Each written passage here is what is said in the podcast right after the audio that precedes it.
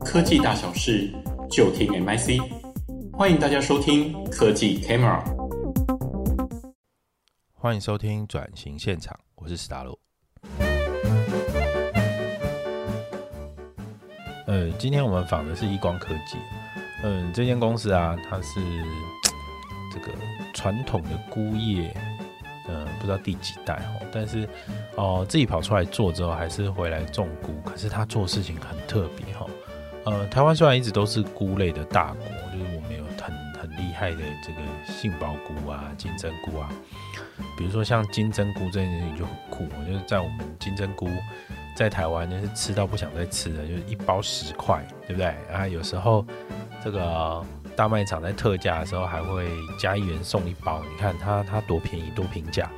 可是你只要在北欧啊，在欧洲稍微偏北一点的地方，fine dining 的餐厅里面，它是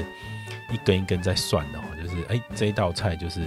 把杏把这个金针菇的上面直接切下来，然后就出几片来，呃几根来出这样子，然后哦大家也是吃着啧啧称奇，哇怎么有这么好吃的菇？在亚热带，我们其实也碰到有一个类似的状态，比如说，像我们去日本就会吃松茸嘛，对不对？然后如果我们去欧洲的话，就是像松露啊，像这个牛肝菌啊、鸡油菌啊，这个都是我们想吃的。那有时候去美国也会有很好吃的这个羊肚菌啊，吼。然后如果到中国之外，哇，那云南云南那边就有更多了，比如说像是呃鸡中菌啊，或者是各式各样的呃干巴菌啊、剑手青啊，很多种菇可以吃哦。可是为什么在台湾就没有办法种这些菇啊？我们这次找的一光科技的峰哥啊，他是老板，呃，峰哥这边就可以跟我们讲为什么。然后他是去日本的这个种源公司上过班哦，就是从小就被送出去，在台湾不太喜欢念书， 然后爸爸就把他送出去，在日本那边，啊、有点像是一边工作一边念书，然后最后到种源公司上班之后，其实就对于姑这边有一定的专业程度。回来台湾之后，其实就想做不一样的事情。我们今天聊蛮多的，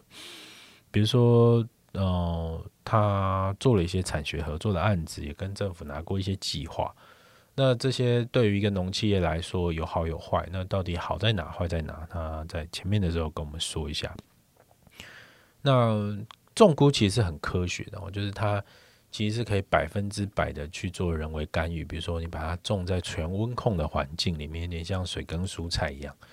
所以它里头就跟资讯这些环境的感知啊、sensor，然后还有一些回馈啊、电路啊、判断式有很大的关系。所以跟资讯公司的合作也是他们很期待的。不过农产品天生就有一些蛮大的问题哦，比如说这个差异化是不是做利基市场等等的，其实它就很辛苦。我我我举例哈，比如说像呃，我们知道，假设我们在做这个 iPhone 啊、iPad、MacBook 啊，或者是资讯产品的时候，一次虽然是做一批，但这一批可以是少量的。那我们如果做大量，我们是可以做库存的，在下一代出来之前，这些库存都还是可以用原价的方式慢慢卖，这都没有问题。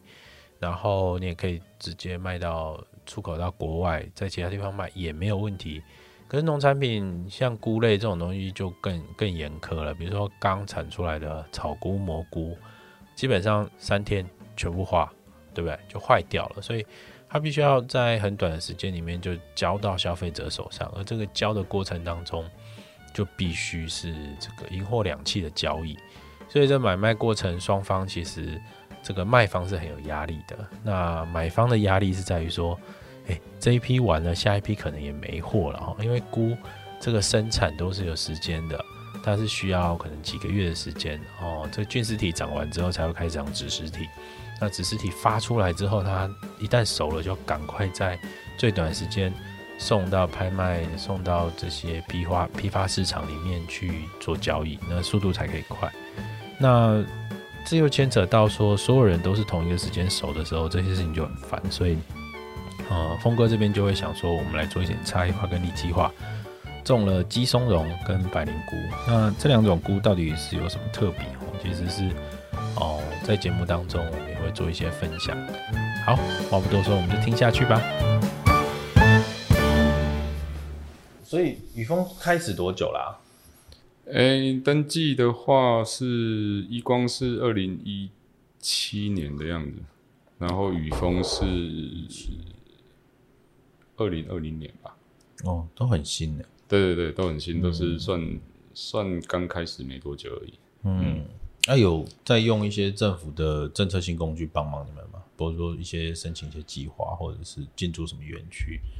呃，计划的话，其实前年有跟一家公司，还有那个北科大，有我们有申请那个 CITD 的一个，哦，CITD，对 CITD 的一个计划。那应该是千万级了吧？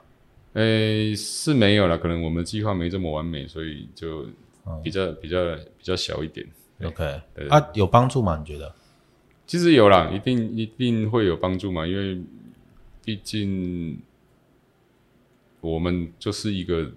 农业，嗯，简单说就是一个农民啊，所以有一些专业技术，如果有一些公司跟一些学校可以一起配合的话，其实会有有不一样的的的那个成就就对了。所以学校这边的技术合作是有帮助的。对对对对对，那嗯，如果你以啊，我们先从一光开始说好了。如果是一 E 光的话，你会比较希望从哪里得到资源，或者是跟谁合作？一光的话，其实应该算就是一些农，算是一些，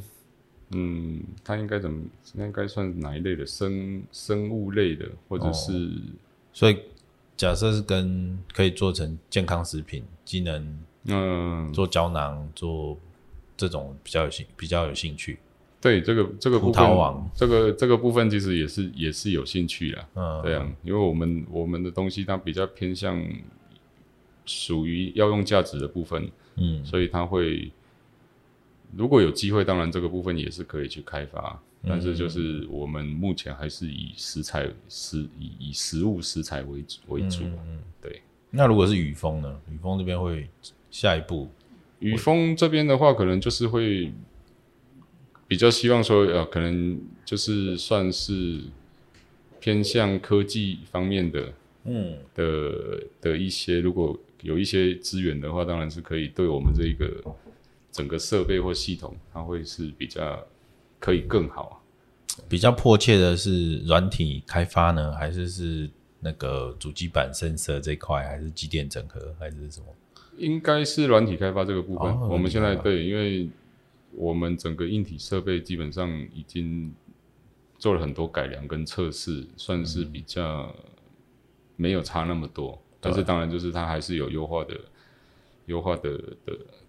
的可能。对，对但是软体开发现在是比较迫切的。对，软体开发这个会是比较目目前的话，比较比较需求比较迫切。所以会需要一个资讯整合的系统商，嗯嗯，是金城科技啊，对对对，新农不是也有一间做智慧农业的科技公司的软体公司？这个我不不不是知道哦很清楚。对，之前有跟他们总经理一群都是在做智慧农 业的，感官博精兵，现在做智慧农业的人很多啊，超多的。真的，哦我都不知道哪里智慧，农产品又卖不贵，哎，这智慧农业啊到这底就要怎么是赚钱？这个就是最最最最可悲的地方。那你觉得怎么办啊？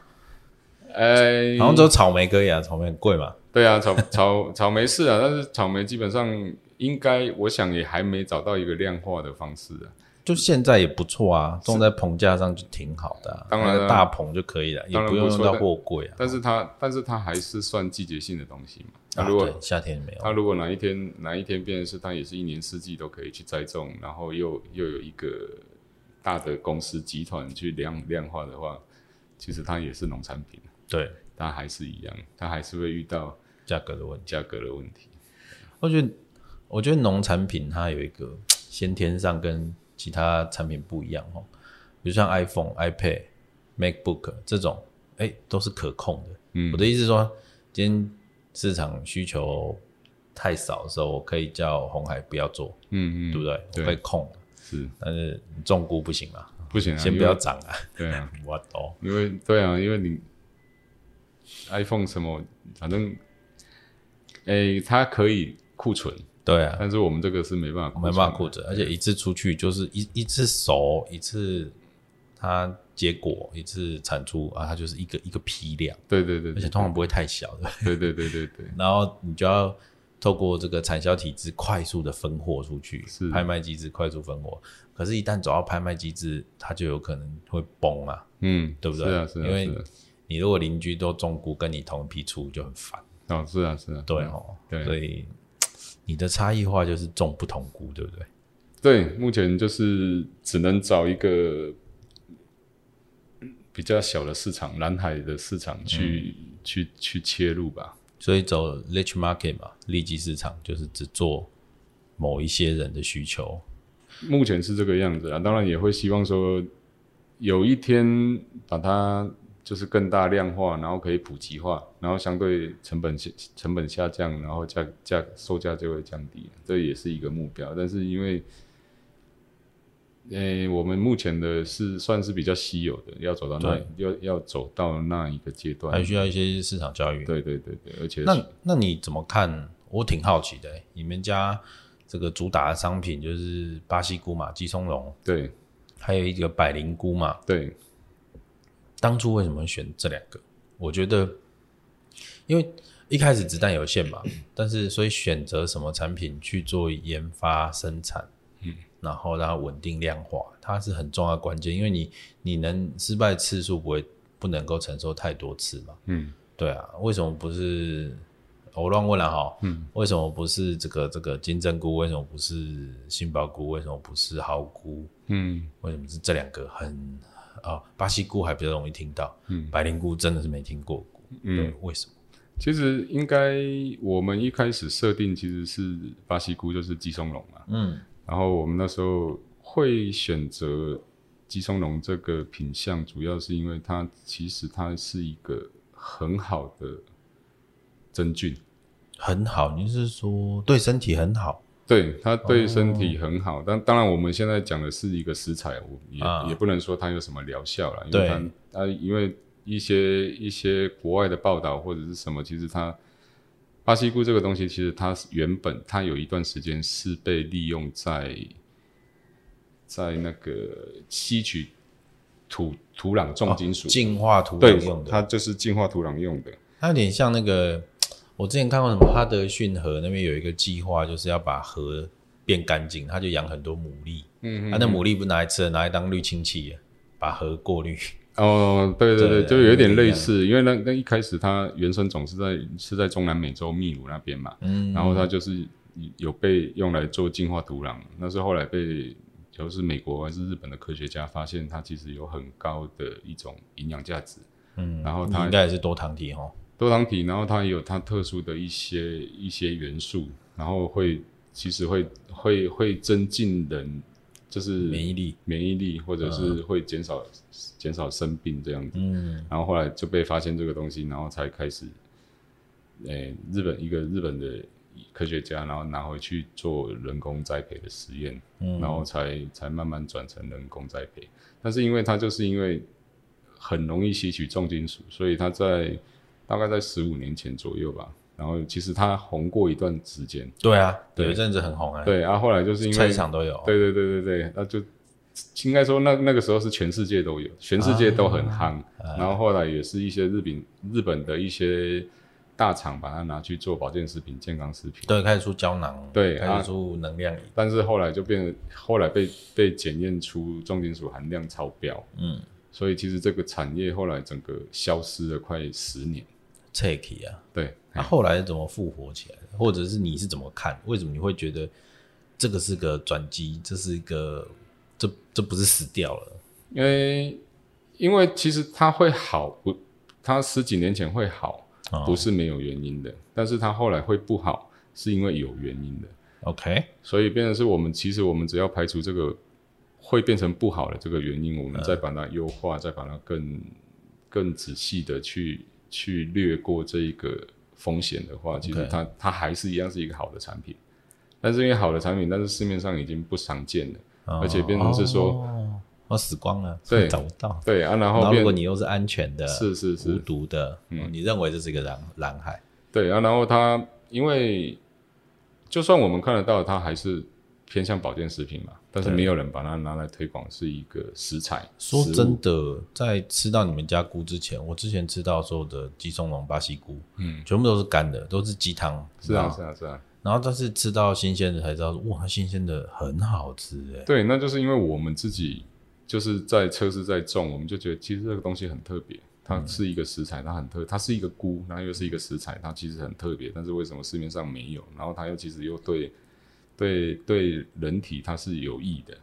然后所以才会想说，那其实如果这个东西我们把它，呃，可以把它推广开来，其实。不一定要吃保健食品，啊我每天吃菇，我对身体还是有帮助啊。只是说，就变成是当初一个很简单的想法，往这个方向就就就就就去做了。但是后来，我最喜欢听这 种傻傻很天真的开头，对对对对对，一开一定会碰到很多事情。是是是是，没错来没来错。来没我错们来，你记得第一个坎是什么吗？第一个坎哦，其实一开始种植很顺利，哦，然后我们就设定了我们要大概要种种多少，然后整个量就其实真的就那一段嗯就时间就出来很了，顺就出来了。哦啊，出来了，但是一出来就是危机的开始，就是开始崩溃的开始了。卖谁？也不知道卖谁，因哎为这个市场太小，因为呃，应该不是不能说太小，因为因为这市场已经不见了。，对，然后然后又变成是说，其实这几年，诶、我们刚开始那几年也有少量的少量传统的，他们也有在栽种，所以市面上也会看得到。不过他们是季节性的，哦所以那时候我们一开始出来的时候其实是夏天，但是因为在巴大家西都是冬天啊。大家都是冬天哦，冬天才出来，所以那时候一出来的时候，大家觉得很奇怪，为什么会有这个东西？嗯啊，这个又是什么东西？哦但是这个东西还有一个崩溃的地方，就是它完全不耐存放。等它容易就是湿湿的就烂掉了。对对对，因为它，呃，我们自己看来，我们猜测啦，它应该是它里面的养分很高，所以它的氧化速度很快。嗯，所以我们采采摘下来的时候，其实冰冰大概两到三天，它就会开始变色。嗯，但是其实变色不影响品质，只是卖相不嗯只是好。不好看。对，不好看啊，然后它大概可以存放到五五到七天，然后它的味道就会变。这听起来就很胃痛啊，就是啊，这个时间好短哦。是啊，是啊，是啊，是对啊啊。啊，那那个时候因为没有没有量化器，所以其实一开始在测试，呃、在试种测试的时候，我们没有去很在意这个点。哦，对，啊，所以那时候那也没办法，已经种出来了，所以我们只好又是先把它烘起来，哦，又所以应该是又就是做成干对，的。就先把它烘难怪成市干场上过去都是干的。对啊那因为新鲜的真的是太难做产销了。是是是啊，所以变成是它基本上，就我所知，就大部分的都是呃我种出来，基我就是直接烘干，我也我也不推推广生鲜的，嗯，对。但是因为我们是觉得不推广生鲜，其实有一点可惜呀、因为它真的还蛮特殊的一种口感啊、味道啊，然后再搭配上它的料理方式。呈现出来的东西你又不完全是你不不一样是研发长，你是老板哎、啊，这个这么天真不行啊！你你去想这些包材、这些产销过程啊，你那时候怎么觉得这一笔钱一笔都要花，每一笔都要花、欸？那想那么喜欢呃，就就跟你说，傻傻的，一开始也没想那么多， 这个真的就是一开始没想那么多。 OK，对，好，那我先以这个消费者厨师的身份，我极感谢这这个做这个决定啊，因为真的，我觉得巴西蘑菇啊，它炒起来是那个特别浓郁的核果杏仁味，然后再加上它口感独特的，它既脆又香，然后真的是非常好吃诶，它。它在在这个料理上只有一个忌讳，就是翻动它。嗯，估很多水，啊，你买个点了个病，你买个病，它就会开始恰恰，啊，你一直翻它就是出水，对然对后对，菇就对软掉了。对对对对，对，那你要脆，你就是煎蛋面，然后盖盖子，稍微焖一下，让水蒸气把上面弄熟，从头到尾煎煎蛋面这样吃，我觉得很好吃诶、是然后用奶油煎的，哦，那个真的是很很开心的事。然后看要撒盐还是蘸酱油，我都觉得很棒。没错没错。那来啊，巴西菇这样弄了之后，那我呃我我补充一下好了，好我解释一下巴西菇跟鸡松茸这个名称好了。哦，对不起，好，您说，您说，因为因为这个，因为我们的我们主推是季松龙这个名称啊， OK 但是因为因为大市场大家听到的，对大可能听过，然后也知道季松龙就是巴西蘑菇，但是巴西蘑菇就是顾名思义，它就是从巴西来的蘑菇，所以它叫巴西蘑菇，这个完全没有。嗯，没有没有任何的没有任何的疑问啊，啊然后再来姬松龙这个，就是我刚刚说的那个，哎、那个日本日本的科学家把把原生种带到日本，然后进行哦人工驯化、人工栽培，对，然后为什么会有姬松茸这个名字？其实这个名字是日本人给他的一个名字，因为它松茸我们大家都知道嘛，马自他给很香，对，那但是松茸到目前为止它就是一个野生的它也是真菌，它啊是没有办法人工栽培的。但是后来日本研究发现说，这一个巴西蘑菇其实它跟松茸的成分是可以媲美的，但是他们在他们把松茸称作是菇中之王，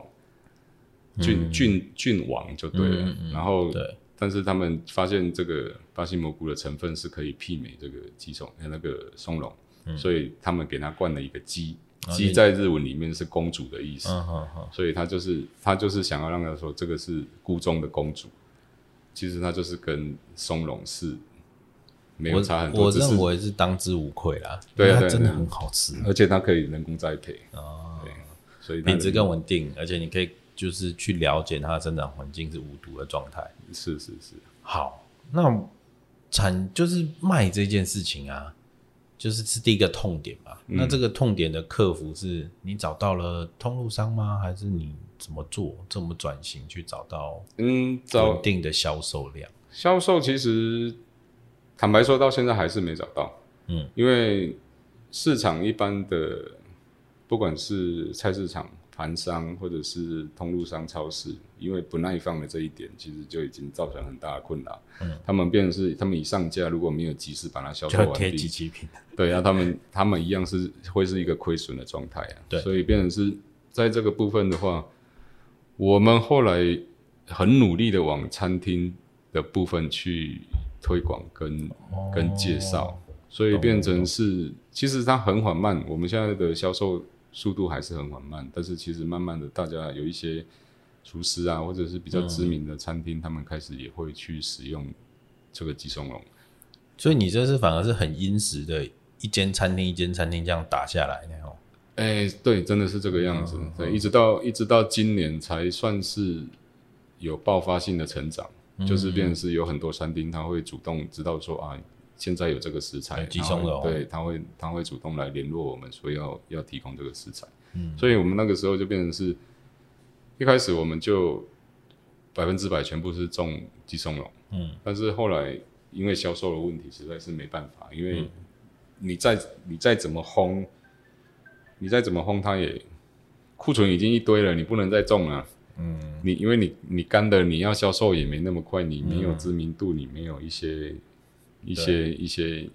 一些通那个管道的话，其实你还是库存嘛，你还是对卖不掉。对，所以我们后来就变成是转，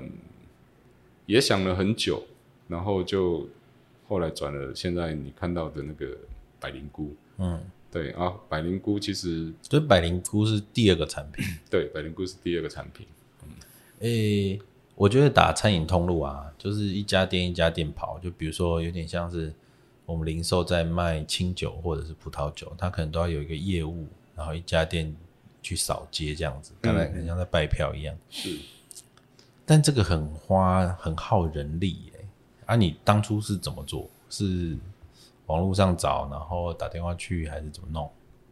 还那是也是有业务没有业务啊，业务就是自己跟我太太两个人弄？两个人，然后太太想到的时候就打电话去某个餐厅，或者是哦可能，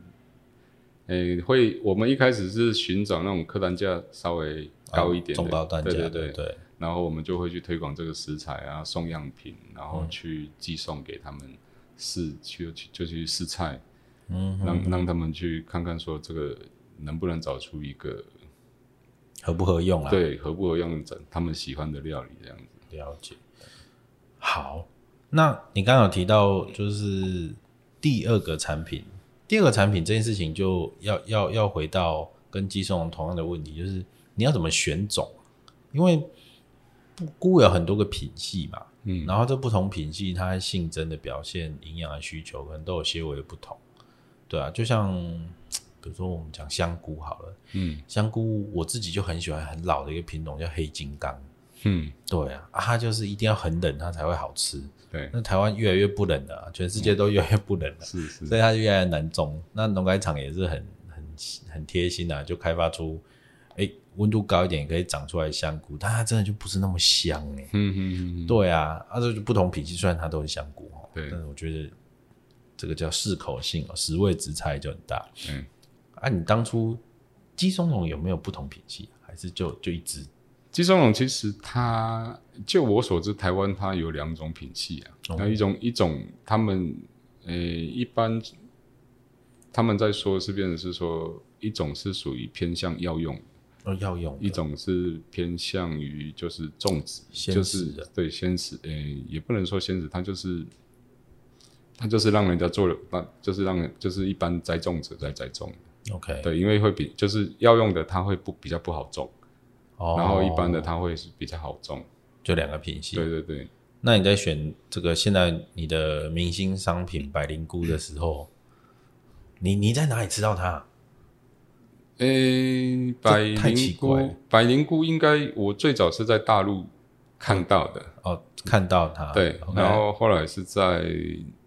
日本，我在我在菌种公司学菌种的时候，然后他们刚好在研发这个新的东西，那、嗯然后那个时候是我第一次，算是第一次吃到吧，你还记得是什么料理长是怎么料理哦它吗？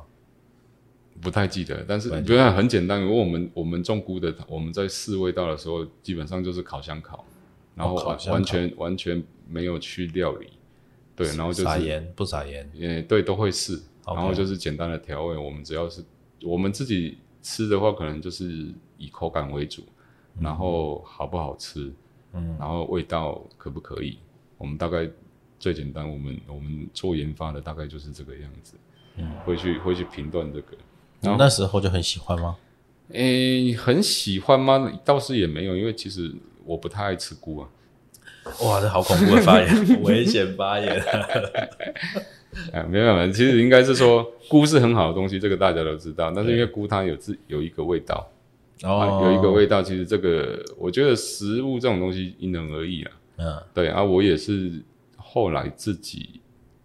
加入就就做这一行，做这一行之后，我才开始吃菇。这个坦白说，哦因为了解我我我小时候也不太爱吃菇。你们家就是种菇的，我们家种菇的我们好像爬西，对对对， ，我们家我我自己的小孩也不吃菇哎真的也不爱吃菇。 哦等他长大就来了。对啊，不过这个是好东西啊。哎对啊，对啊，我就我就是，但是你不你不能强迫大家说、啊这个好你就一定要吃，有的人就不喜欢 那啊个对味道了，我啊知道，我知道。对啊，尤其是香菇嘛，有的就就觉得干香菇哦，好香哦。嗯，有有这这个我有个味啊，对啊，它就是一有个味、有啊。的人就不喜欢那个味道。对啊，好，那你如果不是那么在，至少在卷种公司的时候还不是那么爱菇嘛，对，哎，不那么爱吃。啊，不那么爱吃，但是喜欢菇。OK，那那好，那那百灵菇，OK，你那时候吃到你还记得它，你喜欢它什么，或者是印象深刻？呃，印象深刻应该就是它的口感。哦口感，对它的口感，其实它口感很特殊，我们应该都吃过杏鲍菇嘛。嗯，但是杏鲍菇它是属于 Q，嗯但是有时候又留来看轮，所以对，就是会咬不断的那一种口感。就是在菇头就是硬，对那对在对菌伞就比较松软，对对，所以就对看你吃哪里。对，哎呀啊，然后然后百灵菇来说的话，其实它的口感有跟杏鲍菇类雷同，但是它的一个特色就是说，它就是你吃的感觉，它就是饱满，很有水分，然后它就是一咬即断，嗯，然后它 Q 弹，它但是它不会那一种薄盐糯对对的，这一种感觉。对对然后它本身新鲜的时候，它其实没有什么特别太特别的味道。嗯，然后你给它什么味道，它就什么，它就是会呈现什么味道。嗯，有一种朗朗喝的好对对个对对性哦对，。它就是我觉得这是它特殊的地方啊。再来一个，应该是说它的卖相。我那时候会选这一个品种，主要除了好吃以外，其实主要是它的卖卖相讨喜。啊，真的很可它爱，就是一个白白的，然后有点像馒头这样子。嗯，胖胖的对对对，哦，种的好胖胖的一对对朵这样子，对对对，有点像会发光的蘑菇，嗯，对，有一有一点这蘑种感菇觉是平光的嘛，是是，但是那个百灵菇是亮亮的、哦，对对对闪闪亮亮的哦。然后又更大，它有点介于蘑菇跟波特菇之间的 size。是是是对是是是，我我在想啊，就是选这个百灵菇的时候，而且台湾又没有人种过，你那时候选进来都不会怕吗？嗯，还是你那时候就知道它不会太难种？知道啦，因为哦因为都是在菌种公司因为工作对，因为后来回来也都是不断的在实验，在在在在改良嘛，嗯所以知道它的难度在哪里啊。对啊，但是就是觉得它应该会有机会啦。你那时候觉得它的难度，它的技术瓶颈点会是在哪几个部分啊、发菇吗？走哦走对丝发菇，哦发菇，发菇，其实它是需要一个刺激，，对需要一个刺激，它它它是它的关键，会像是它蘑菇是覆土嘛，对对然后对喷水，然后它可能就会嘣就会对长出来，对对对对对对啊！它这个就是它需要一个一个刺激，它嗯它要在它要转换成菇的时候，需要一个一个适当的刺激。就长子实体这件事情真是不容易啊。是是是，嗯我们看很多，我自己也在硕博士论文网下载很多菇类论文啊，很多到博士的研究都只是可能都只是那个菌丝体走走满，然后把菌丝体萃取出来，嗯对，然后再纯化，然后再呃真空干燥喷成粉末做胶囊，但是都不讨论出子实体，嗯，就是我们吃的那个部分嘛。对，对啊，那主要就是那个那个太难了。嗯嗯，很多高食用价值的菌种，但可能它也是高机能性的食材啦。啊，比如说像牛肝、牛肝菌、羊肚菌这种，它都是哦出菇很难哦。嗯，是啊是啊，嗯都是都是不容易啦。它因为每每一每一种菇有它自己的喜好，你如果没有适当的给它它的喜好，它是不长菇的。对啊，我记得我那时候看羊肚菌的时候，就有一个报道，他他就说他必须要在森林大火之后，嗯，哦，那个 ash 那个灰烬对，之下它才会长羊肚菌，所以以前有一个说法说什么它是死亡之菇，嗯嗯这一大伙都不是什么好事嘛，就是人会死啊，动物也会死啊，这样子。但它又是一个新的开始，所以它有那个重生的感觉，我觉得有一个魔幻的色彩。嗯，Well，科 学家最后破解是说，哦，原来它需要是一些强碱，嗯嗯，对，就是生物碱嘛，稻草木灰、对，稻草烧掉那个味道，所以他们就是，你可能就是先把那个呃菇跟水打泥，然后加一点营养物，然后嗯就把它泼洒在阴凉处，是，然后隔年你要发的时候，你你觉得你想吃它，你就是拿那个你壁炉里面的灰烬啊，嗯，嗯然后嗯混水，就模仿森林大火， 然后外国人说这样就会发，哦也是很神奇，好像就这样就发。我是觉得，对啊，像这个就就是很特别的一个发菇的特殊条件，对某些菇才会有，对对对。我就觉得这个很有趣。其实这也是菇有趣的地方。对，每一种每一种菇，它要要开始出子实体、要长菇的时候的的一些特性都不太一样。呃，百灵菇这一块啊，你们有有后来有想说，比如说像巴西蘑菇，哎，对不起，鸡枞仁我们都会拿干燥嘛，嗯，然后煮鸡汤嘛。对，那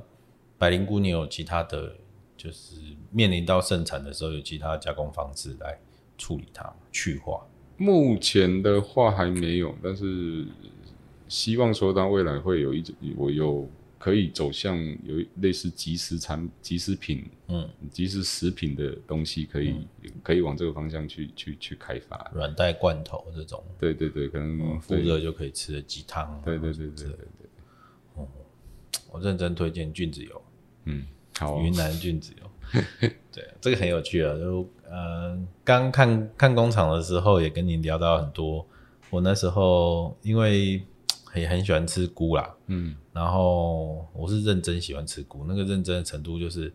我是会用 FedEx 哦，去从欧洲进牛肝菌，嗯，对，新鲜的，嗯是啊，对啊，然后来吃，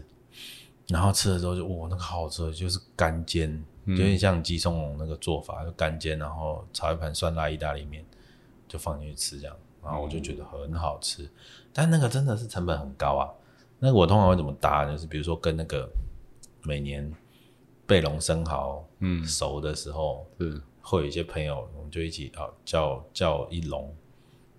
然后那个 FedEx 就就一趟了嘛，然后就是一样，哎、那个菇嘎嘎，然后一起过来，然后那一餐就是要、啊、开一些对的白酒，然后我们就这样吃，嗯就很开心，是真的很喜欢吃菇。嗯，然后后来又发现说，哦，原来吃菇这件事情欧洲很多嘛，对对，然后美国人就是因为也是欧洲过去的，所以他们也会吃一点，会上山摘蘑菇这样。对，然后云南吃的很多，哦，那个不得了。是是是，然后他们原来吃这些菇，最后的加工品都是做成菌子油。对他们干燥油，但干燥他们云南人不太不太看得起哦，有个鄙视链哦。哦，对，嗯他们说了解就吃新鲜的，或者是吃菌子油。对，哦，他们异乡的游子，那个北漂啊、东漂，哦、去、嗯去去这个去北京、去上海念书的，家乡寄都是寄菌子油，不是寄干香菇、欸，是是是，那个真的是乡愁的味道，所以我才来试做看看，然后也拿你们家两种菇都做，都很好吃，是所以我觉得也许百灵菇有机会做菌子油，嗯应该是不错的加工品，因为它可以常温保存，对啊对觉啊，得对挺啊，好的哈。嗯，可以试试看，然后呃，百灵菇这件事情跟这个鸡松茸这两个现在在台湾，我觉得高档餐厅大概是都知道了，至少我的朋友。好啦，我们今天的节目就进行到这啦。如果喜欢我们的节目，欢迎订阅、按赞、留言，还要给我们五星评价哦。我们下次再见啦，